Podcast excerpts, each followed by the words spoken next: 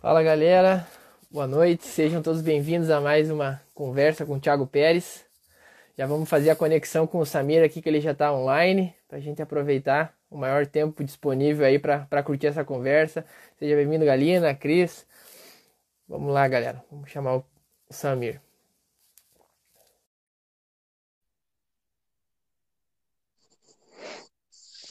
pessoal que puder aí vai mandando uma mensagem aí na timeline aí se o som tá legal, se a imagem tá, tá ok, que daí ajuda a gente aí para que, que saia tudo certo.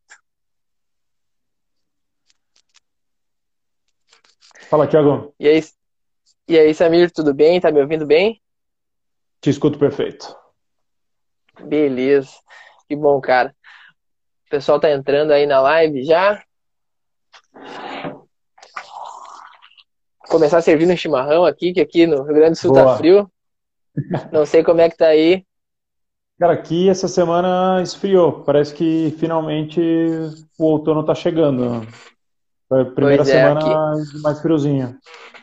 É, aqui a gente teve, teve uma, uma queda bem brusca de temperatura aí, por causa veio uma chuva forte aí, e aí agora tá chegando frio. Bom, Não. mas agora que o, que o pessoal tá começando a entrar, então, primeiramente, boa noite. Marcos está online aí também, participou no Patagonena aí uh, no ano passado, junto comigo. Uh, agra agradecer o pessoal que está que tá conectando aí para participar da live.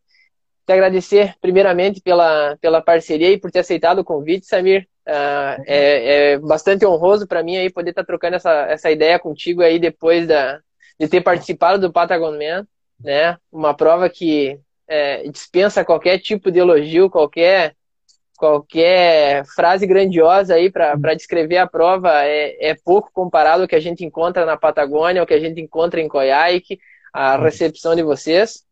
E, como eu disse, um prazer aí, a gente está conversando, eu sei que o pessoal aqui da, da, da região sul a, do, do, Brasil está muito curioso a respeito uhum. dessa prova, a gente sabe que cada vez mais tem, tem atletas procurando participar do sorteio para poder competir, e, e eu só tenho as melhores recordações possíveis da Patagônia. É disparada a, prova mais incrível que eu fiz.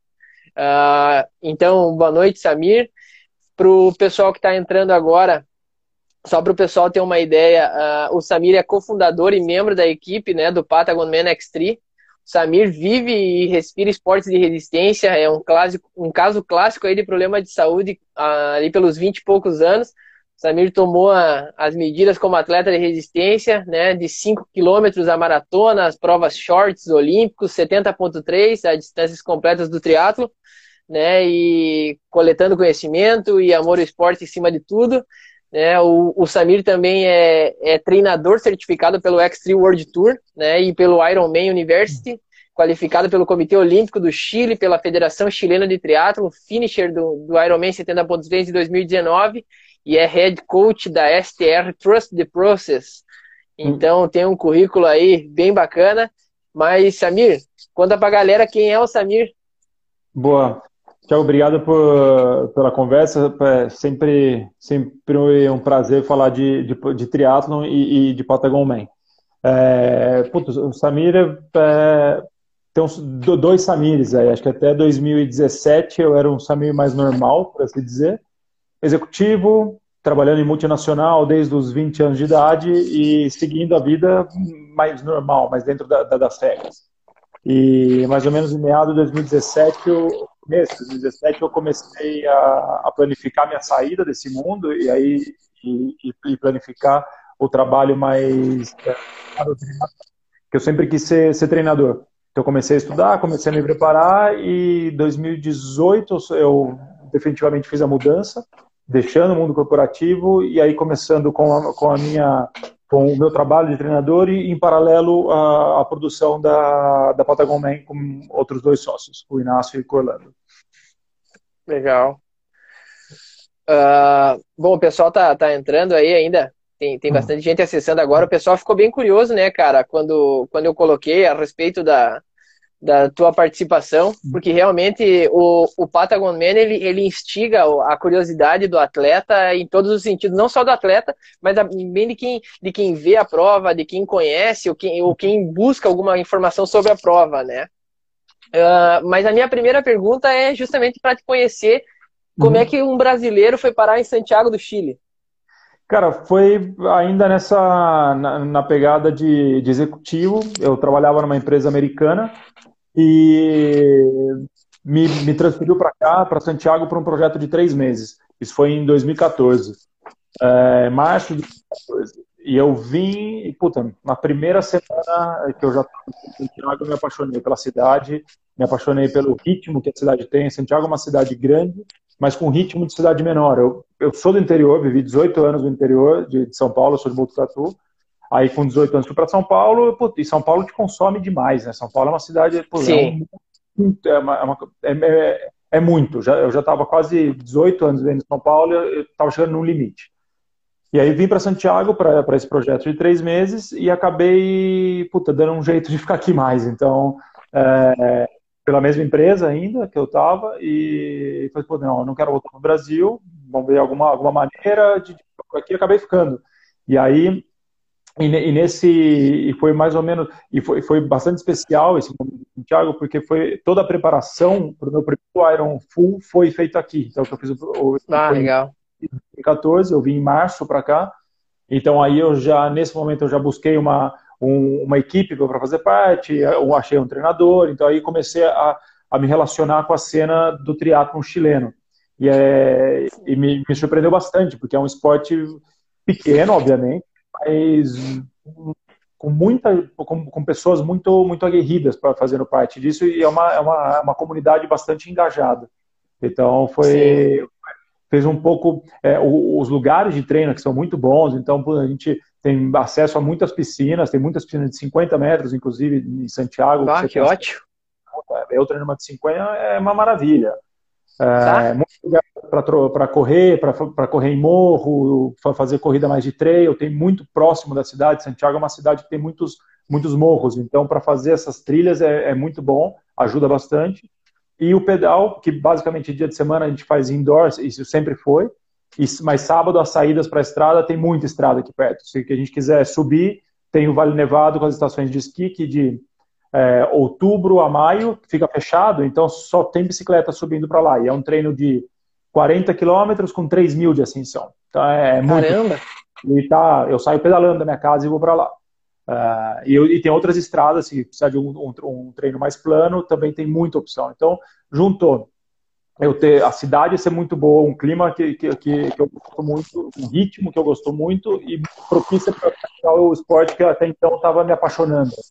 Então, eu falei, puta, eu quero ficar aqui e acabei ficando e tô, é, esse é meu sexto ano já aqui, aqui no Chile.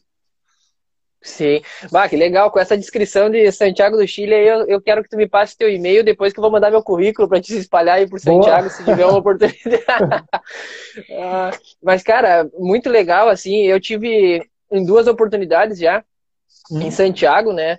Uh, quando eu retorno, porque no ano passado, em 2019, eu subi o Aconcagua, né? Tentei chegar ao topo do Aconcagua e aí depois consegui passar um, um para dois dias ali aí em Santiago, conheci um pouco a cidade. Realmente, a cidade é espetacular, uma estrutura muito maneira, muito muito calorosa, né, para te viver, assim, realmente já, ao, mesmo com pouco tempo, a gente percebe que tem uma qualidade de vida muito grande, e, e, e realmente, se tu fez a troca de São Paulo para Santiago do Chile, eu entendo perfeitamente essa troca aí, Sim. e, é, cara, é tudo que a gente procura aqui também, né, a, a gente mora no, eu moro no Rio Grande do Sul, hum. a gente tem uma, uma região bem, bem boa, a gente pega altas temperaturas no verão, tem algumas estradas boas poder treinar, mas é realmente Santiago do Chile é uma cidade muito bacana.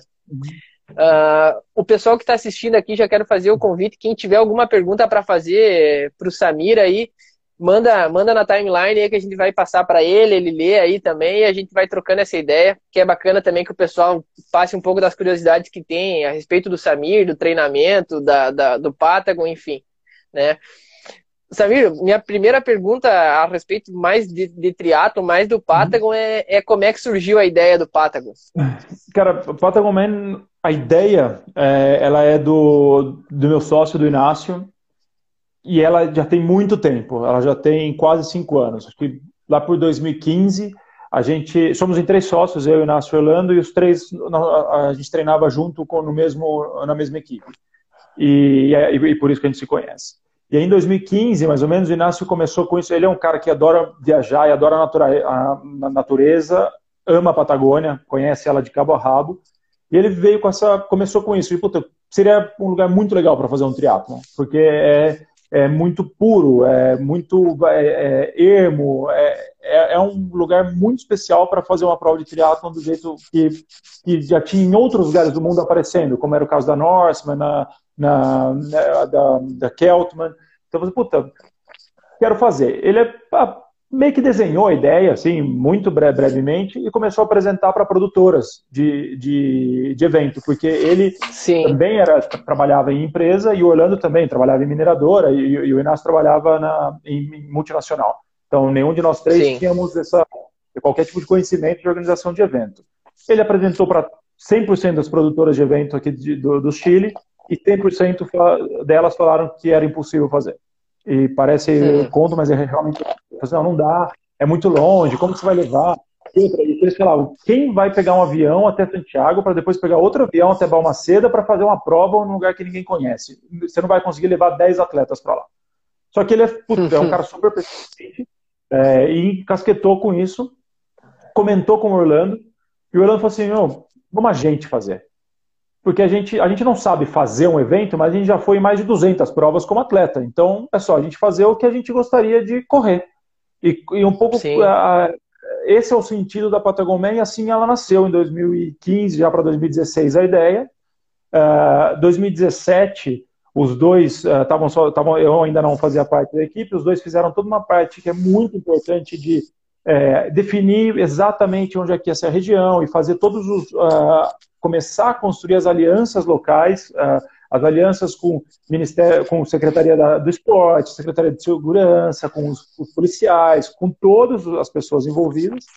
E aí, em final de 2017 foi quando eu já estava saindo da, da, da, companhia, comentei com, com, com, o Inácio que eu tava, que eu ia sair da, da empresa para tocar essa história de ser treinador. E ele falou: puta, vem para a Patagonia, a gente está precisando de braço. Agora a gente vai entrar no, no ano de execução da primeira prova, da, que, ser, que foi em dezembro de 2018, a gente precisa de, a gente precisa de gente. É, e aí eu, eu, entrei. Então, janeiro de 2018 foi quando eu entrei, quando eu embarquei nesse. Foi, e a minha pergunta foi a mesma que eu fiz para os dois, mas beleza, mas o que, que vocês já fizeram de evento? Só para a gente ver aqui. Não, a gente nunca fez nada, mas a gente sabe como que é bem feito. A gente sabe o que, que o atleta, o que é respeitar um atleta, porque a gente já foi desrespeitado em milhões de provas. Então a gente sabe o que não fazer. Partindo do que ele não der feito, vamos fazer o resto. E assim foi. 2018 foi um ano é, de muita construção é, é, e de muita incerteza para a gente também, porque a gente nunca tinha feito. será que a gente vai a gente vai lançar uma prova é, para vender? Isso foi era janeiro, fevereiro, que não existe. Como é que vai ser isso? E putz, quando a gente abriu a loteria para a primeira edição, foi uma surpresa a, a, quantidade de gente que já se inscreveu se, e, sem saber que existia a prova. Então, é, a gente começou a ver a, a, que tem uma demanda reprimida, tinha uma demanda reprimida buscando por um triatlon diferente, uma prova que Sim. não fosse das franquias, e principalmente na Patagônia, que independe se é uma Patagônia é, mais próxima do centro, que é a Patagônia dos Lagos, que é um pouquinho mais próxima, ou não, a Patagônia vende. A Patagônia é um lugar que as pessoas têm vontade de conhecer. E se for para conhecer Sim. fazendo triatlo, melhor ainda. Então, com certeza. A gente, a gente assim que nasceu to, toda essa história, a gente vem é, e, e, não mudou. A gente continua é, querendo fazer a prova que a gente sempre sonha em correr. Essa, toda a nossa decisão passa por essa, por esse crivo. Eu queria ter isso na prova Sim. que eu sou atleta, queria. Então a gente vai dar um jeito de fazer. Se não queria, a gente não faz. Sim. Bom, só, só para uh, né, para te ajudar né, né, nessa, nessa tua história, assim, até para elucidar um pouco, né? Uh, uhum. como, como é que funcionou comigo? Aqui tem um atleta que é um baita, um baita cara, assim, tem uma experiência no, no, no triatlo gigante, que é o Andrei, ali de Carazinho, que é uma cidade próxima aqui, e ele me falou, bah, eu vou fazer essa prova e tal. Uhum. Aí contou a respeito, eu fui e procurei na internet. E uhum. eu sou um cara que é o seguinte, né, tipo, primeira coisa, é um desafio diferente, já me interessa. Opa, quero fazer. É, é, é difícil, pouco a gente consegue, não, tô dentro, tô dentro já. Uhum. Tem neve, mais um ponto positivo. Tem montanha, fechou todas. E aí, cara, eu comecei a procurar e aí eu assisti o documentário da Patagônia, do, do Patagoniana, assim, quando eu assisti eu já disse, meu Deus, cara, essa prova ah. é diferente de tudo que eu já vi, eu quero participar.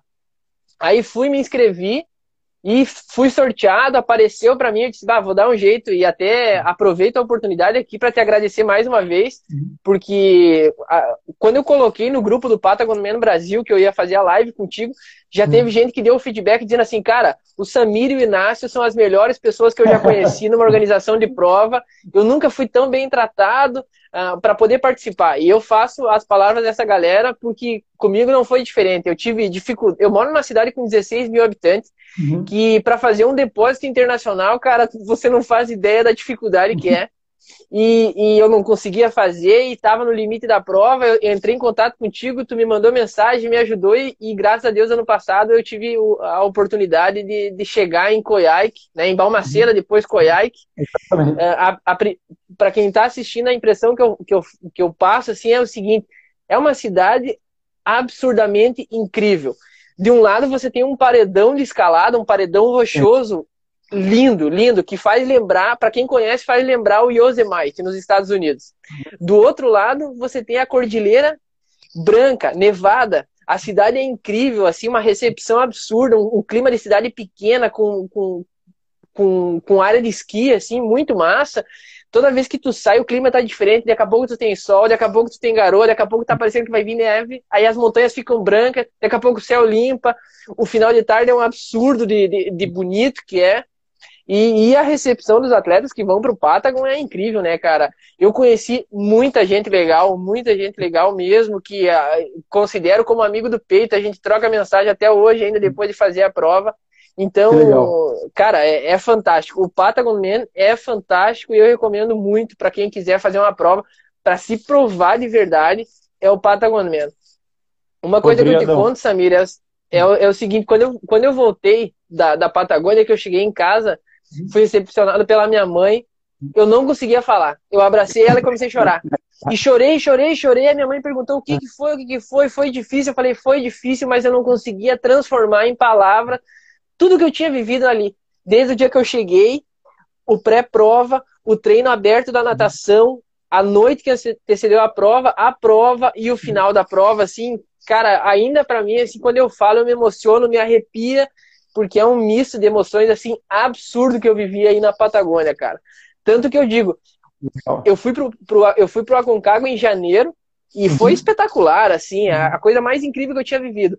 Eu fui pro Patagon e o Patagon conseguiu superar tudo que eu vivi naquela montanha sozinho, porque tudo se soma e, e, e, torna assim uma, uma coisa indescritível, cara. É, é incrível. É, eu digo para vocês assim, para ti, pro Inácio, para quem teve a ideia, é, é, fantástico. Vocês tiveram uma ideia incrível e eu tenho certeza absoluta que a prova de vocês ela só tende a crescer muito porque quem foi vai querer ir de novo. Quem não foi quer ir. E quem está entrando no triatlo quando quiser se provar de verdade vai procurar esse desafio que é fazer o Patagon Man. Depois, e eu queria, eu, eu, eu queria perguntar para ti, cara, qual é a sensação que tu tem assim quando tu para, quando tu senta, tipo, ano passado, 2019, terminou a prova, deu tudo certo, foi perfeito.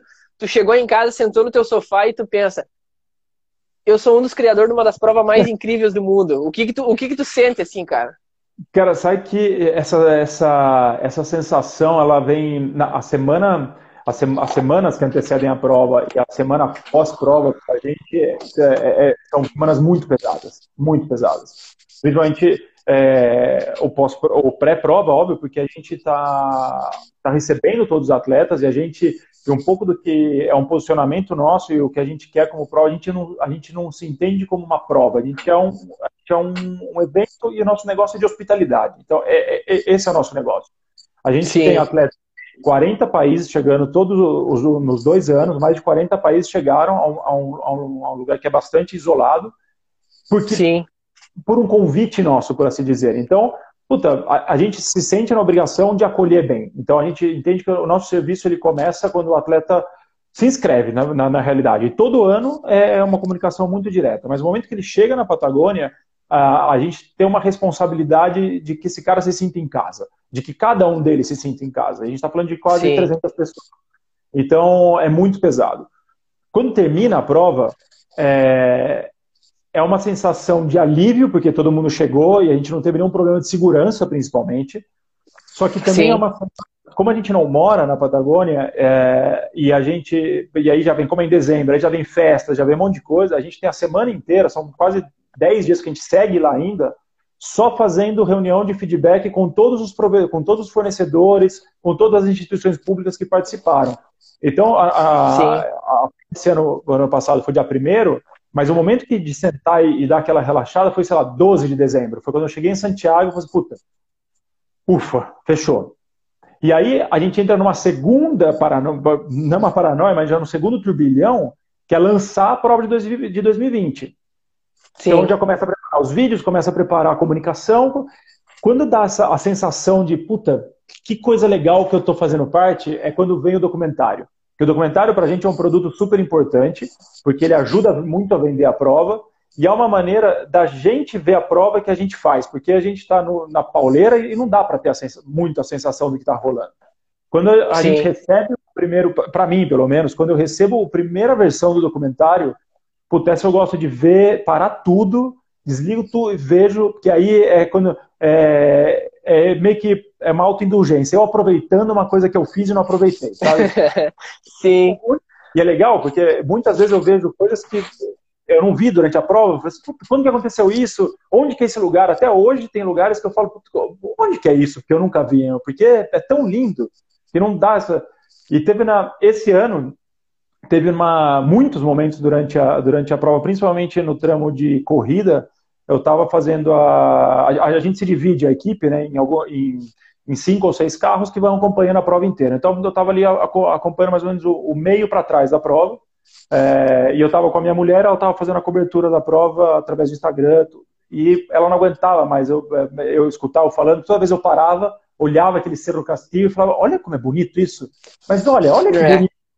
É. Então, sabe, é, é, nesses pequenos momentos que você, vai se dando conta de, puta, como é bonito esse lugar, como poder fazer um esporte que eu gosto tanto e ver gente, as pessoas se divertindo. Acho que é, para mais do que sentar a sensação de, puta, ah, que prova legal que eu fiz, quando eu escuto as palavras que você acabou de falar, ou na segunda-feira na premiação, as pessoas buscam a gente e falam, puta, hoje eu, eu, ontem eu vivi um dia que eu nunca mais vou esquecer. Eu tô aqui com a minha mulher a gente cruzou a linha junto, minha mulher me ajudou, o meu marido me ajudou a prova inteira. É, esse é um dia que é, fortaleceu a nossa relação. Então, essas pequenas coisas que os atletas vão devolvendo pra gente, a gente fala, puta, é por isso que a gente faz esse negócio. A gente não faz. Sim. Só, não é só pelo triatlo. É, é, é cada história, é deixar memórias na cabeça de cada uma das pessoas que passam pela Patagônia. É, é um pouco isso que a gente, que, que acho que faz faz sentido para a gente e, e é o que me deixa muito feliz é escutar isso, isso, isso de volta, é ver que toda a energia, todo é sangue, suor e lágrimas que a gente coloca para fazer a prova, na segunda-feira após prova tudo isso se paga, porque é, é, é, muito gostoso receber escutar todas essas coisas que, e ver que as pessoas estão aproveitando e ver que foi um, Sim. direitinho, com segurança e que todo mundo realmente se, se, se, se engajou no, no evento é, inclusive as pessoas que trabalham. Muitas das pessoas que trabalham no evento são voluntários, uh, e, e, os que não são voluntários, puta, eles gostam de. Então, toda a equipe de, de, que faz documentário, que a gente repete, a gente está tentando repetir todos os anos. Então, é, o Horácio, a equipe, o Paulo, que é um fotógrafo daqui, o Vaguinho, que é do Mundo Tri. A galera fala, puta, Sim. eu gosto de ir aí. Então, a gente vê, eu sempre falo, segunda-feira eu sempre procuro o Vaguinho e falo, puta, você gostou de cobrir a prova? Foi, foi legal para você? Porque se não foi, tá errado precisa ser legal para todo mundo, para gente que está trabalhando, para o atleta, esporte, para o fotógrafo, para o cara da marinha, porque essa é a ideia, essa é um dia legal para todo mundo, porque senão a gente vai arrumar alguma coisa. Sim, É, é, é, é, massa demais, cara, ouvir isso, porque é bacana também tu ouvir o outro lado, né, de quem tá fazendo a prova, Sim. né? Uh, uh, na quarta-feira eu tive a oportunidade de falar com o Felipe Manente, que é um dos idealizadores e um dos criadores do Fodax Man. Do Fodax. Que é, uhum. cara, é, é um absurdo de prova dentro do Brasil também, uma uhum. coisa que praticamente tu não acredita que possa existir dentro do Brasil. O uhum. Patagon é isso, né, cara? Na América do Sul, cara, se tem uma, uma palavra que combina com o Patagon, é a extrema. É, é a prova mais extrema da América do Sul, eu não tenho uhum. dúvida, cara. Porque se eu tivesse que descrever a, as emoções que eu vivi naquele dia, a hora que eu entrei no ferry, uhum. cara, inacredit... inacreditável. Eu não consigo achar o termo ainda para a sensação que eu vivi lá dentro. A prova que eu cheguei, a hora que eu cheguei na rampa para pular, eu tava numa adrenalina tão grande. Sabe, eu, eu, eu, eu, fiz polichinelo, eu corri dentro do navio, eu tava suando, os caras me molhando, eu, eu, eu, com o braço aberto, assim, para molhar. Quando eu cheguei na, na rampa, eu disse, quer saber, eu vou entrar nessa água logo que eu quero nadar isso aqui. E pulei, e fui um dos primeiros a pular ali já, né? Uhum. E, e, a natação foi incrível. Aí eu saí da água, assim, claro, aí a temperatura baixa, é difícil, é. tomando chá quente, meu staff ali me dando casaco, botando moletom e tal. Daqui a pouco eu comecei a pedalar, quando eu olho aquela subida do Vale Simpson para Cerro Castilho, uhum. para pra Coiaique, assim. Pra. Cara, eu me emocionei na bike. Uhum. Aí tu passa Coiaique, aí tu vai de novo em direção às montanhas, tu cruza aquelas montanhas, um absurdo de novo, assim, eu pensei, meu Deus, como é que pode ser tão legal o que eu tô fazendo? Não. E aí tu chega pra transição da bike pra corrida, e eu sou a, a minha modalidade número um, a que eu gosto é a corrida, tu chega pra corrida, assim, aquele dia lindo, um céu azul, tu olhava aquelas montanhas nevadas, eu não acredito que eu vou correr num lugar desse, isso aqui é um paraíso. Aí tu tá focado na prova, é trilha, tu subindo montanha, aí tu passa animais, uh, fazendas, aí tu vê aquela reserva ambiental, aquele lago, aquela água cristalina, assim, por, por segundos tu observa a grandiosidade daquilo e fica encantado. E aí tu volta para a prova, aí tu, tu mantém focado e ela e ao mesmo tempo que ela é um absurdo e linda, ela é um absurdo de extrema, que ela tá te desgastando ao máximo. Então é, cara, é, é absurdamente fantástico o, o, o Patagon Man, assim, cara. É, nossa, eu, eu ainda procuro, assim, a palavra exata que consiga é, dar o tamanho que é o Patagon, cara. É, é muito massa e, e, como eu falei no início, eu fico muito feliz em estar trocando essa ideia contigo e a galera assistindo aí, porque eu tenho certeza que quem estiver vendo essa live, se não fez, vai fazer a inscrição pro Patagon na próxima é. oportunidade que tiver. Que legal. Uh, mas outra pergunta, cara, que eu tenho para te fazer assim, qual é as tuas ambições esportivas? Tipo, o, o que que te, te faz acordar e o que que te faz treinar? O, o amor pelo esporte, eu, eu tenho certeza que tu tem, a filosofia do esporte, o que o esporte traz. Mas qual é a tua ambição no esporte? Cara, eu tinha, eu tô num, num, período meio, meio diferente agora, porque eu, eu, é, sempre gostei muito de treinar. É, eu nunca precisei ter uma prova para treinar. Eu, eu, eu gosto de ver, é, de, de, de, ter uma rotina de treino bastante, bastante disciplinada. Até ano passado, 2018, foi assim, é, sim, 2018, eu tinha um, meu objetivo era classificar para o Mundial de 73 é, aí consegui classificar ano passado, corri é, o Dinice, e puta, ali, quando eu terminei a prova, eu sei, puta, check, e eu falei, puta, e agora? Eu ainda não tenho um agora, eu não tenho um objetivo, fazer, puta, eu quero essa prova, eu quero é, ir para esse lugar, eu estou aproveitando demais e eu estou gostando cada vez mais de treinar. Então, eu, o que eu estou gostando é de ver o, o, o meu processo. Então, eu falei, puta, ontem eu estava assim, é, se eu conseguir manter essa disciplina e daqui um mês eu botar 5% melhor, daqui três meses um pouquinho melhor. Então, esse, quando eu, o, o, meu objetivo hoje é olhar para trás e ver que hoje eu estou melhor. Puta, vai surgir vai, vai, vai, surgir. É, é, claro. Eu ainda não tenho uma que, que brilhou meus olhos. Eu tenho um compromisso assumido com meus sócios é, de que o, a quinta edição da Patagonia eu vou correr. Então, Legal. é um super longo prazo. Uh, então, esse é um objetivo que eu tenho, uh, porque eu, eu, acredito que uh, em cinco anos a operação vai estar redonda o suficiente para eu poder não estar no, no, dia ali. E eu quero fazer. Eu já fiz algo, eu já fiz ela em, em etapas. Eu já nadei né, num dia, aí no outro dia eu pedalei, no outro dia eu corri, mas eu quero fazer ela, ela toda no, num dia só e, ver essa sensação e poder ter do, do, outro lado. Então, esse é o meu objetivo de, de longo prazo. Alguém comentou aqui do Mas... É, te convidaram para fazer o Ultraman aqui no Brasil, né, cara? Minha mulher está aqui na, live escutando a Carlinha, ela, vai me, ela já me mata, mas eu já. Eu tenho ela ali. Na, na no... aquela sementinha. Aquela sementinha, puta, como que será fazer esse negócio de, de três dias? Porque eu tenho, é, por causa da Patagonia, eu acabei me aproximando muito do Edson Mesonetti, do Corre Fácil, e também da Lívia, da Lívia Bustamante. Os dois fizeram o B, os dois fizeram, então, fizeram outros é, ultras. Eu, eu fiz, já fiz essa pergunta para eles, puta, por que fazer uma coisa assim? E a resposta deles é boa, amigo, eu gosto. Então, é, que é muito mais do que. É, antes eu tinha essa, é, esse objetivo de classificar para o Mundial. Então, eu tinha que ter uma performance X para poder estar tá ali no ranking e ganhar a vaga. Agora eu estou muito Sim. mais por, pela experiência. E, puta, por tudo que falam, do, não só do Ultraman, mas especificamente do UB, é que é um, um ambiente que é muito parecido com o da Patagon Man, que é um ambiente familiar, de, do, do suporte se envolvendo na, na, prova, são três dias, então eu imagino que todos os atletas ali, o, o que estão fazendo em determinado ano, viram uma mini comunidade. Eu gosto disso. Então, Sim. É, é cada um no seu ritmo, mas cumprindo tudo dentro das 12 horas, conforme as regras, tudo. É, é um, pode ser uma coisa que eu possa fazer um dia. Né? É, uma, é um, não, ainda não é um objetivo, talvez é um sonho. Eu preciso negociar muito aqui em casa ainda. Então, essa história. Não, mas uma coisa é tranquilo, né, cara? Ela te ajuda no Patagomena, ela vai ser uma baita staff pra ti não, ver, né, cara? Exatamente, exatamente. Essa, quanto a isso, eu já levo um, eu já levo um staff bastante escolado e com, com experiência. Mas claro grande lance dessas provas longas é, são os três. A, a, prova, no, nunca vou falar que é uma prova fácil, nunca, mas é, é, é, manejável. Você ter três dias de prova. O problema é treinar, né? É treinar para uma prova. Eu tenho muito respeito pela distância, que acho que é uma coisa que a gente vem perdendo. As pessoas vêm perdendo muito pelas distâncias longas. Parece que é fácil fazer uma maratona. Ninguém mais ninguém mais se importa se você faz uma maratona, desde que seja sub 3. Puta, como assim? Sim. Fazer uma maratona, assim, depende da hora. Você treinou para isso, você dedicou muito da sua vida para isso, tem muito valor.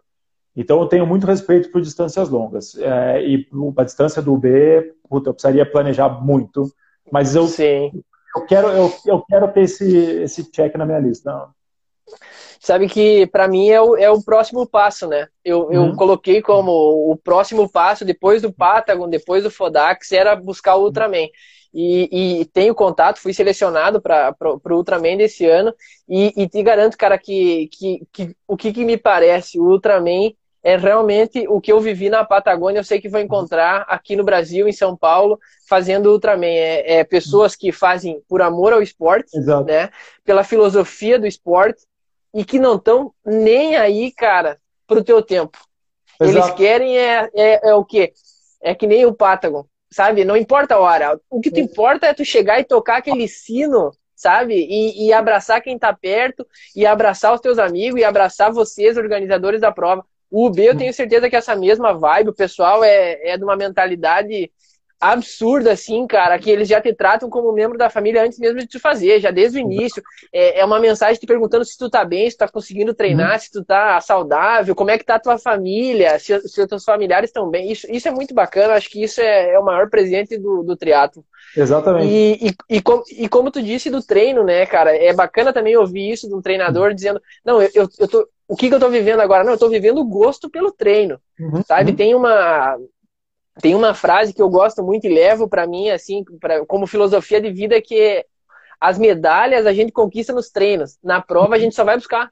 Entende? Exatamente. Então, Exatamente. É, é, que nem tu falou, eu, eu sou um cara que me que quando eu termino o meu dia, que eu treinei legal, que eu, mesmo que não tenha sido um treino veloz, um treino forte, tenha sido o meu melhor tempo, mas eu fui lá e treinei e entreguei o meu melhor daquele dia, assim, quando termina é aquela sensação de tipo, que baita dia. Ah. Não, meu dever tá cumprido hoje, eu posso dormir feliz que amanhã tem mais e provavelmente amanhã eu vou estar tá mais forte do que eu entrei hoje.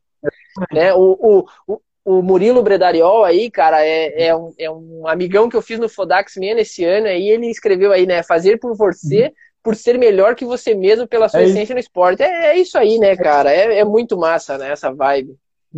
E é isso. Uh, mas, mas outra pergunta que eu tenho, a título de curiosidade mesmo, é, é assim: eu sei que tu tem teus alunos aí, né, também. Não sei se todos os teus alunos são de Santiago, tu tem alunos de fora, assim, outras regiões.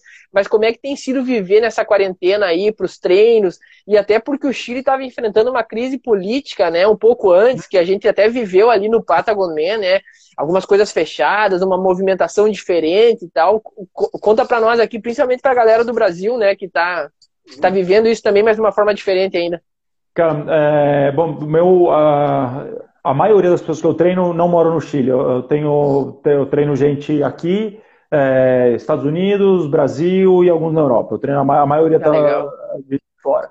E é interessante porque eu consigo ter essa história de como cada um está tendo que se virar nesse, nessa situação que a gente está, porque eu tenho de tudo. Eu tenho, eu tenho atleta que está conseguindo sair de casa, eu tenho atleta que não está conseguindo sair de casa e não tem nenhum equipamento, enfim tendo que se adaptar desde comecinho de março aí, tendo que ser bastante criativo para que as pessoas não deixem de, pelo menos, se mexer. Aqui em Santiago, a gente está, aqui no Chile, principalmente, é, a gente está vivendo é, altos e baixos. Então, no começo da, da, da pandemia, bem comecinho de março já, a, o governo já começou a apertar bastante as regras e bast colocar bastante restrição de movimento. Então, desde, desde o comecinho de março, a gente já está com com horário com toque de recolher à noite. Então, de 10 da noite às 5 da manhã, se não me engano, não pode ter ninguém na rua. Isso começou desde o comecinho de, de março. Daí, nas, uh, mas os casos continuaram subindo, é normal, é o, é o, é ritmo normal dessa, da, do vírus. Nas duas últimas semanas de março, a gente teve o primeiro período de, de confinamento 100%, de quarentena fechado, lockdown, dentro de casa não pode sair para nada. Zero, zero, zero, zero. Se eu preciso sair, eu, a gente tinha. A gente podia sair duas vezes por semana para comprar coisa, comprar comida e remédio, e mesmo assim tinha que entrar num site, pedir um permisso, imprimir um documento e sair com ele, tinha, podia ficar na rua por três horinhas. É, isso foi em Deu uma segurada, os casos diminuíram, começaram a avançar menos, então eles, em abril eles começaram a abrir alguns bairros para ver o que aconteceu. E aí, puta, aí cagou tudo. Aí começou, os números de casos explodiram. Na segunda-feira voltou a quarentena, o lockdown total, mas aí em Santiago inteirinho. Então, desde segunda-feira, os 8 milhões de habitantes estão, estão trancados dentro de casa. E a princípio era até, essa, até ontem, mas já renovaram para mais uma semana. Então, com isso, é, março inteiro eu só pedalei. Abril, como, é, em abril, como deu, a gente teve três semanas que a gente podia sair. Eu voltei a correr aqui perto, da, perto de casa, em horários que eu não encontrava com ninguém. E, e agora eu voltei só para treinar dentro de casa. Eu coloquei minha bicicleta na, na, varanda e rolo. O que eu fiz é substituir todos os meus treinos de natação. Nadar, nadar já faz 80 dias que eu não nado. Nem, acho que eu meu medo é pular na piscina e afundar e ficar lá embaixo. Tem que treinar no chuveiro. É, exatamente. Então, eu substituí todos os meus treinos de piscina por um treino leve de bike, só para fazer o corpo um pouco se movimentar. E aí, uh, então passei a pedalar. Eu, normalmente eu pedalava três vezes por semana, agora estou pedalando oito vezes por semana, fazendo treinos duplos alguns dias, para manter pelo menos a quantidade de horas de treino da semana, não, não mudou muito. Uh, e óbvio, tudo treino leve. Eu tenho dois ou três treinos com alguns estímulos um pouco mais intensos para manter também a, a faísquinha acesa, mas a maioria é treino 60, 70, 75% é treino de manutenção. Eu não tenho nenhuma prova no, no, no curto prazo, no médio prazo, para que, que eu vou ficar matando agora? Então agora não é hora de, de, de chegar no pico, é hora de é, manter. É uma mãe de manutenção. É, isso que eu tenho falado para meus atletas. Pô, todas as provas vamos esquecer por enquanto e vamos fazer base. Sim. Então, puta, vamos pegar aquele, aquela coisa que a gente nunca fez para os meus atletas que são triatletas, aqueles, aqueles exercícios que nunca fizeram, de pedalar com uma perna só, de fazer sprint do desde o zero até uma marcha mais pesada, big gear. Vamos fazendo tudo isso que ninguém faz. Vamos fazer agora, aproveitar e gastar tempo com isso. Né? Na verdade, é investir tempo com isso. As pessoas que correm, puta, numa sala com 5 metros de largura, já dá para fazer um skipping, já dá para fazer algumas coisas de técnica. Então, estou trabalhando muita técnica para a hora que voltar, pelo menos, provavelmente, alguma coisa vai ser melhor. Então, é, psicologicamente, obviamente, todo mundo que segue treinando vai voltar muito mais forte, porque passou por um claro. período duro e conseguiu passar e se, e se, manter ativo. Então, acho que isso já é um ganho absurdo, que, que qualquer pessoa que nesse período consegue, conseguiu se manter minimamente ativo, já vai, já vai ser uma pessoa diferente, vai ser uma pessoa com uma mentalidade mais forte. E trabalhando claro. aí onde dá. Então, puta, hoje eu posso trabalhar na bicicleta, eu, o meu objetivo é sair desse período o melhor ciclista possível, tendo o, tendo o Samir de dois meses atrás como base, sem se comparar com absolutamente ninguém, óbvio. Claro. E, é, é bem, é bem. Não, só estava da, da, coisa social. É, puta, ano passado tava, tava super forte, mas agora ninguém sai na rua, então tá, tá uma incógnita, porque é, obviamente os, os, protestos acabaram porque ninguém pode sair na rua. Então vamos ver quando voltar. Tomara que tenha. O, o governo acertou muito, na, na, tem acertado muito na gestão da, da, da pandemia, com ações duras na hora certa, flexibilizando onde deve, fazendo alguns testes. Então, óbvio, com alguns erros e acertos, mas você sente uma ação do governo. Não só na questão de isolamento, mas na questão de liberar é, investimento para a pequena empresa, de, de liberar grana para as famílias e para a população mais carente. Então, você vê um movimento. Acho que talvez isso faça com que é, esses movimentos é, sociais percam um pouco a força, porque já tem uma parte muito, muito verdadeira e real do, do movimento social, tem algumas questões que sim são de melhoria, mas no final já tinha virado bagunça, já tinha sair na rua para fazer bagunça. Então acho que essa parte vai morrer e é bom, porque vai ficar só o que deve ficar mesmo. Sim, entendo. Ó, o Murilo mandou uma pergunta aqui, cara. Qual é o, qual é o caminho que você fez para chegar para ser. Deixa eu voltar aqui, tá. Qual o caminho que você fez para chegar a treinador certificado X3 e o que foi preciso ser feito durante o processo de certificação? Cara, é, o processo de, de certificação para o X3 é basicamente é, duas etapas: análise de currículo e entrevista. Então, o X3 ele, fa, ele começou com, com essa plataforma de coach faz pouco mais de um ano. Uh, então, ele começou a, a, a aceitar uh, convites de, de, de outros treinadores e por, por, pela Patagon ser parte do X3, obviamente eu, é, eu tenho, eu, soube disso desde o começo e passei por uma, por uma análise de, de currículo e, e, por entrevista. É, é uma a pessoa responsável pelo, por esse time, ela não é do, do, do X3, ela é um coach é parceiro do X3, então é um, é um, é um braço do, do circuito, mas é paralelo. Então é, é um processo bastante, é um processo sério e currículo e entrevista. Foi o que eu fiz. Mandei meu currículo, é, tudo que eu tinha estudado, as pessoas que eu estava treinando, e aí uma, uma, uma, entrevista. Não, legal. É, é bom o cara saber essas informações, assim, porque é bacana, né, cara? Para como profissional, o cara buscar uma qualificação dessas é, é uma honra gigante, né, cara? Uh, outra pergunta aqui do, do Ilho. Como treinar para uma maratona morando em um apartamento do tamanho de um ovo? Tem chance? Tem, tem chance, treinando o que dá para treinar fazendo. Puta, você, você é, obviamente você não vai correr e você não vai ter uma, é, dar uma maratona daqui um mês. Então você se prepara para quando você puder voltar a treinar. Você faz agachamento, faz estocada, pula corda, é, trabalha onde você tra pode trabalhar para deixar o corpo pronto para quando você voltar a correr, você vai estar com mais elasticidade e muscularmente forte. E aí é só fazer, quando pode voltar a correr, você volta, começa a fazer o, o, o período de base e o específico. Então agora é hora de, se o apartamento não comporta corrida, se não tem mais esteira, não tem nada, é ativação muscular num curto espaço de tempo. Então é com um pouco de musculação e principalmente é, agachamento, estocada e se puder pular corda é excelente, porque trabalha o grupo, os grupos musculares são meio parecidos, então dá, dá para dá para não substitui, mas segura a perda. Você não vai, você dá aquela segurada na perda da, da, da tonificação muscular e elasticidade e tudo isso.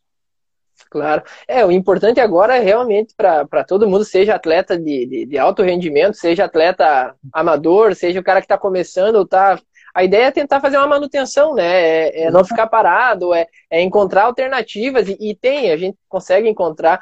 Claro que algumas cidades maiores aí é, é, mais complicado, realmente, porque tu não consegue sair, tu não consegue fazer muita coisa, mas cidades, pessoal mais do interior aí consegue dar uma escapada, vai para fora da Exatamente. cidade, lá vai no horário alternativo, né? E evita o contato, evita a proximidade com outras pessoas e, e consegue treinar, né? Cara, uma, a próxima pergunta aí é, é qual é as previsões aí, cara, para o Patagon 2020, como é que tá? Eu tenho certeza que o trabalho de vocês não parou, né? Mas é, como é que tá funcionando as previsões aí? Cara, a gente, a gente tá, a gente sempre brinca que a gente teve, a gente está indo para a terceira edição. Então, na primeira edição, a gente nunca tinha feito uma prova, então a gente tinha esse nervosismo de, de fazer isso pela primeira vez. Na segunda vez, a gente fez toda a preparação com uma possibilidade de cancelar por causa dos, dos, das manifestações sociais. E agora a gente tem uma outra uh, possibilidade de cancelamento ou de, ou de postergação por causa da, do vírus. O que a gente está trabalhando? A prova é em dezembro. É, qualquer decisão que a gente toma agora é super precipitada, de afirmar que vai acontecer ou de não afirmar. Então a gente está trabalhando normal. Estamos trabalhando com o cenário de que vai acontecer, mas se preparando para ela não acontecer. Então, é, a, a, gente internamente a gente trabalha com o cenário mais pessimista possível, mas a gente também trabalha com a possibilidade, puta, vai acontecer. A gente tem um prazo nosso que provavelmente vai ser aí final de agosto, de tomar a decisão final. E de novo, por que agosto? Porque a gente precisa respeitar o atleta. Não adianta nada eu chegar em outubro e falar vai ter prova. Afirmar vai ter prova, porque aí vai ter um mês para o cara treinar. Então não posso. Sim. Tenho, então, a, a, nossa estratégia vai ser, e o nosso posicionamento é, é em agosto, a, obviamente, a gente vem conversando com todas as autoridades, com todas as pessoas envolvidas e com todos os fornecedores. Já o trabalho não para, não está parado, a gente está trabalhando é, normalmente. Em agosto vai ter uma decisão. É, aeroportos estão funcionando, todo mundo vai conseguir chegar. Todo mundo dos países que a gente está trazendo, que esse, esse ano a gente já tem 42 países qual é a situação em cada um desses 42 países? As pessoas podem treinar? Puta, podem treinar. Então, de agosto a novembro, são quatro meses de treino, dá para se preparar tranquilamente. Vão conseguir chegar? Os hotéis vão estar funcionando? Os serviços básicos de saúde vão estar funcionando? Puta, a gente tem um checklist. Se marcar tudo sim, puta, a gente confirma a prova e pau na máquina. Se não, puta, porque não adianta nada, o Chile está no Mil Maravilhas, mas a, a, o Reino Unido, que é um grande mercado nosso, que tem, a gente tem muito atleta vindo de lá, os caras não podem sair para treinar. Puta sacanagem com o atleta. Então, é, vai ser uma decisão que a gente vai tomar em agosto. A gente está se preparando para fazer a prova, a gente quer fazer a prova, porque muito mais do que. É, porque não fazer a prova, obviamente, é uma. É, pro atleta e para nesse período é, não seria nenhuma novidade. Seria muito fácil e cômodo para a gente falar assim, ó, não tem prova esse ano, todo mundo que tem inscrição paga, a gente passa para dezembro do ano que vem e tchau. Seria super cômodo para a gente, muito cômodo, porque é uma preocupação que a gente tira da nossa cabeça e tchau. Mas a gente escolheu fazer a Patagon Man nessa região porque é uma região muito carente de turismo, carente de serviço e carente, porque é uma região meio que esquecida aqui do Chile, que ela fica entre duas regiões muito famosas, que é a Torres del Paine e os Lagos, e então lá eles acabam recebendo pouca atenção, que é uma região com, muito, com pouca gente. gente um dos motivos da gente ter escolhido lá foi para. É uma região onde os nossos esforços podem ter um impacto de longo prazo na sociedade e na comunidade de lá. E, e, e se revelou real, porque no primeiro ano a gente fez, um, através de umas pesquisas que a gente faz depois, uh, a gente teve um impacto de 2 milhões de dólares na economia local, e esse ano foi de quase é. 3 milhões de dólares. Numa cidade de 50 mil habitantes. Então, é relevante. Então, a, a nossa decisão de não fazer, para a gente é cômodo. Mas a gente sabe que vai ter hotel que está contando com, com, com, as 800 pessoas que o Patagon Mãe leva, porque são os atletas, mais suporte, mais família, e mais todos os serviços de, turista, de turismo que esses caras contratam lá.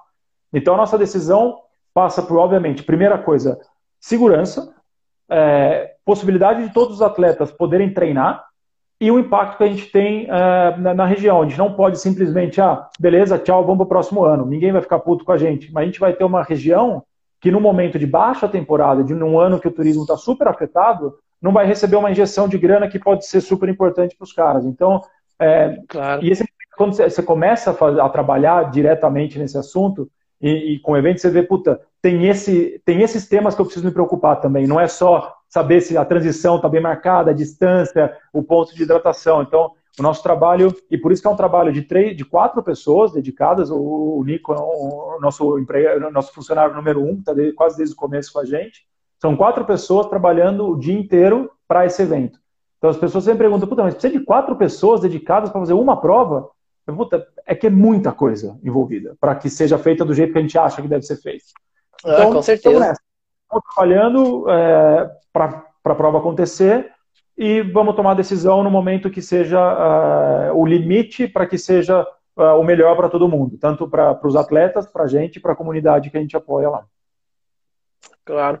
Cara, uma, uma, outra pergunta assim que eu tenho certeza que quem vai assistir essa live vai ser um serviço de, de extrema importância. Como é que tu recomenda treinar para o Patagon? Porque tu encara uma natação gélida, né, cara? Ano passado, uhum. se eu não me engano, foi a natação mais fria do X3, né? Da, do, foi, de todo o circuito, foi. acho que foi a natação mais fria. O, o, Murilo ali tá, tá, vai participar desse ano e ele perguntou, né? Botou ali água gelada. Cara, o que, que o cara faz? Porque que nem eu, eu, eu moro no Rio Grande do Sul. Eu tranquilamente treino aqui no inverno a zero graus na corrida. E, e, e, a natação aqui pega a temperatura de 13, 14 graus e a água muito, muito fria, se quiser, na piscina. O que, que tu recomenda para o cara ao longo do ano? Por exemplo, o atleta brasileiro que vem da Bahia, o atleta brasileiro que vem do Rio de Janeiro, que, que pega a temperatura de 30 graus em média quase o ano todo. Cara, é... eu acho que o mais importante, e aí falando principalmente da água, né, porque né, é, é, é o mais difícil de se, de, se, de se replicar, é treinar o equipamento.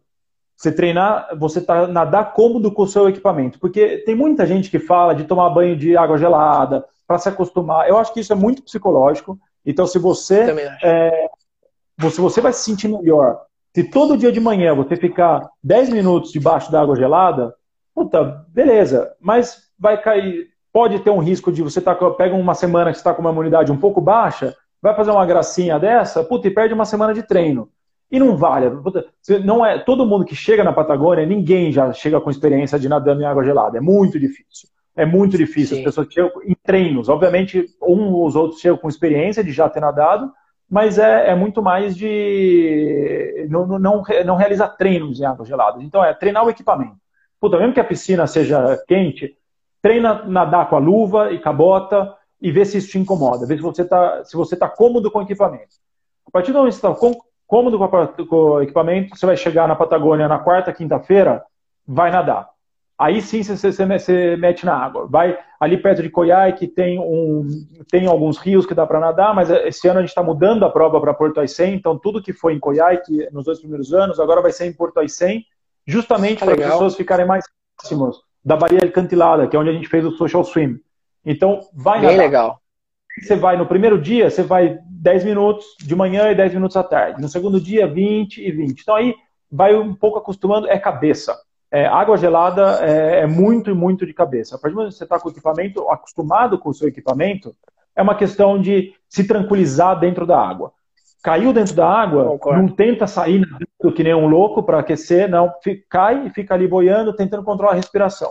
Controlou a respiração, sentiu que o, a pulsação já deu uma baixada, nada um pouco com a cabeça fora da água, até a linha do, do kayak, que é a linha de, de, de partida, e aí mete a cabeça. Meteu a cabeça dentro da água, aguenta. Você, você sabe, vão ser 10, 15 minutos que parece que tem um bilhão de agulhas te cutucando.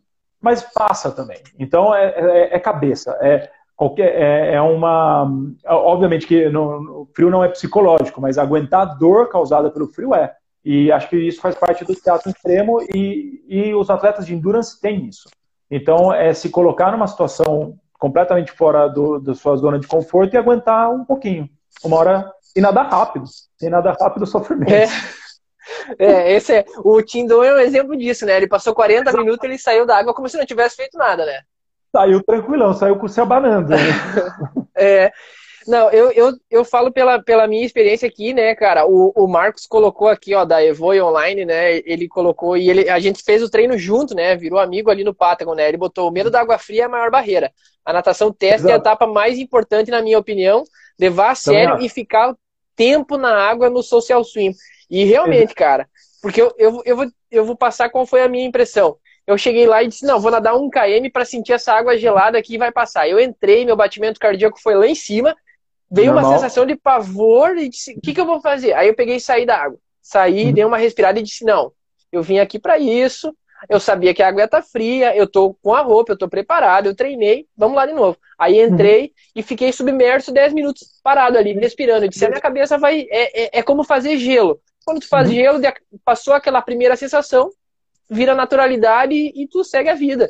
E Exatamente. pro dia do, da, e pro dia da prova a adrenalina tá tão alta, tu aquece muito bem, uh, começa a suar por dentro da roupa de borracha, daqui a pouco os caras te molham com aquela mangueira ali. Quando tu entrou na água, tu já sabe o que tu tem que fazer, e aí sim, como tu disse, nada rápido, sobrevivência, foca na, que, que tá só começando o teu desafio e tu tá ali porque, porque tu quer tá ali, porque tu deseja Exato. aquilo ali e vai dar certo, né? É isso aí, aí não, não tem muito segredo. Né? E no dia que. E, e 2019 vocês foram, puta, muito, tiveram muita sorte no dia que fez, né? Quem, tava, quem respira um para a esquerda, aquele, o céu nascendo rosa atrás das montanhas, foi uma coisa maravilhosa. Então tem, tem esse. É, é, jogar a cabeça para outro lado. Então, aproveitar que está ali que, e, e, que nem você falou, acho que o mais importante é tá sofrendo, mas a escolha de estar tá ali é sua. É a sua. É, é, bem, é bem isso mesmo, né, cara? Uh, Samir, faltam cinco minutos aí para a gente encerrar nossa live, né? Ela, o Instagram lhe dá mais ou menos uma hora para a gente não correr o risco da nossa live encerrar eu queria aproveitar o espaço, eu queria aproveitar que a galera está assistindo. Primeiro, agradecer todo mundo que está assistindo, a galera está interagindo muito aí, é, é, é, muito bacana, é muito bacana essa interação. E segundo, cara, que para mim, como eu te disse no início, é um prazer gigante estar trocando essa, essa ideia contigo. Uh, tenho um carinho muito especial por ti, pela organização da prova, pelo tanto que vocês me auxiliaram para poder estar tá lá em, em Coiaque, para estar tá lá no Patagon e viver essa experiência mais incrível da minha vida. O Duílio perguntou aqui, né, para contar o que passou na minha cabeça quando eu toquei o sino. Cara, eu tenho uma a tradição de não importa a prova que eu faço, a chegada é um sprint. No Patagonia não foi diferente, eu já não tinha mais gasolina no tanque, mas os últimos metros ali foi um sprint. E quando eu toquei aquele sino, cara, foi a, a cada movimento que eu fazia era assim, fechando com chave de ouro um sonho de vida, que vem de um cara que vem de uma cidade do interior, de uma família humilde que trabalha desde cedo, mas que decidiu virar atleta por amor ao esporte, tá fora do país representando o meu país, querendo ou não, porque eu sou um representante, eu sou brasileiro, tô lá no, no Chile, na segunda edição da prova mais fantástica que eu já vi na minha vida, né? E foi tudo perfeito, deu tudo certo. Eu corri como eu imaginava que eu ia correr, eu pedalei e não tive problema mecânico nenhum. Eu sobrevivi àquela água gélida e fiz um tempo fantástico. Não passei mal, não tive nada que me prejudicasse. A minha staff foi incrível ao longo da prova, a minha família estava em casa me esperando. Eu fiz amigos de, de, de vários países e gente incrível que eu levo no meu coração até hoje vou levar até o fim da vida. Então, essa sensação, quando tu toca o sino, é, é, é botar a cereja no bolo, é, é, é, é, fechar tudo com chave de ouro. E como eu disse, Samir, é, cara, muito feliz em trocar essa ideia contigo. Eu tenho certeza que muita gente vai assistir essa live e vai se empolgar em fazer o Patagon e, e vai sentir um pouco do que eu senti, um pouco do carinho que tu tem quando tu faz a prova e a organização. E queria deixar aberto para ti, cara, quiser falar pra galera, mandar uma mensagem, convidar para treinar contigo, ir pro Patagon, o momento é teu. Cara, queria agradecer a conversa, como eu falei no começo, é sempre, puta, pra mim falar de triatlon e, e principalmente falar de, de Patagon Man é, é sempre um prazer. Eu tenho, tenho tido a sorte de, de, de chamar isso de trabalho. Então, é, obrigado por, por, pelo espaço e falar para a galera que está assistindo para ir para nosso Instagram, Patagon Man X3, e também nosso YouTube, onde está, além dos, dos, dois documentários, que acho que dá para ter uma ideia da, da, grandeza e da beleza da Patagônia, a gente está começando a subir vídeos desde a semana passada, de, com dicas dos profissionais que fizeram, de, de outras pessoas, falando qual é, contando um pouco isso que você contou aqui para gente, pessoas diferentes, cada uma de, de, um país, contando mais ou menos como a sua própria experiência de, de Patagon Man. E essa semana passada a gente lançou o nosso podcast, chama After the Bell, é, está no Spotify, Google Podcast, no Apple, tudo, que é conhecer. A gente está entrevistando finishers. Então, sua vez vai chegar, fica tranquilo. É, a, gente Legal. Tá, a gente quer conhecer, e é justamente esse nome, de After the Bell, é depois do sino. Depois do sino, quem que é você? Quem que é o atleta que está ali? Quem que é a pessoa? Como que ela chegou até ali? Então, busquem lá no Spotify também, está bem legal. E, é isso, agradecer o espaço e qualquer dúvida, minha rede social está aberta, arroba Rosolém é, ou da Patagomen, ou, ou, qualquer pergunta, dúvida, comentário, crítica, a gente está aberto a tudo. Legal, cara. Até também avisar o pessoal, depois aí entra no meu Instagram, eu vou uhum. divulgar as redes do, do Samir, do Patagon, enfim, pode acessar ali, vai ter o contato, as informações que forem precisas. E uma certeza que eu dou para quem resolver fazer essa prova e colocar esse desafio na própria vida é como o Samir disse o nome do podcast, After the Bell, depois do sino. Eu tenho certeza que o cara que eu sou depois do sino não é o cara que entrou antes daquela, da, daquela largada. Sou um cara melhor em vários aspectos e, e o Patagon ele faz isso. O Patagon é mágico, a equipe é incrível e o cara que tocar aquele sino vai ser um cara diferente depois e eu tenho certeza absoluta. Mais uma vez agradecer ao Samir, agradecer quem assistiu. Faltam 10 segundos, vai encerrar nossa live. Ela vai estar disponível aí para o pessoal assistir depois. Mas eu digo,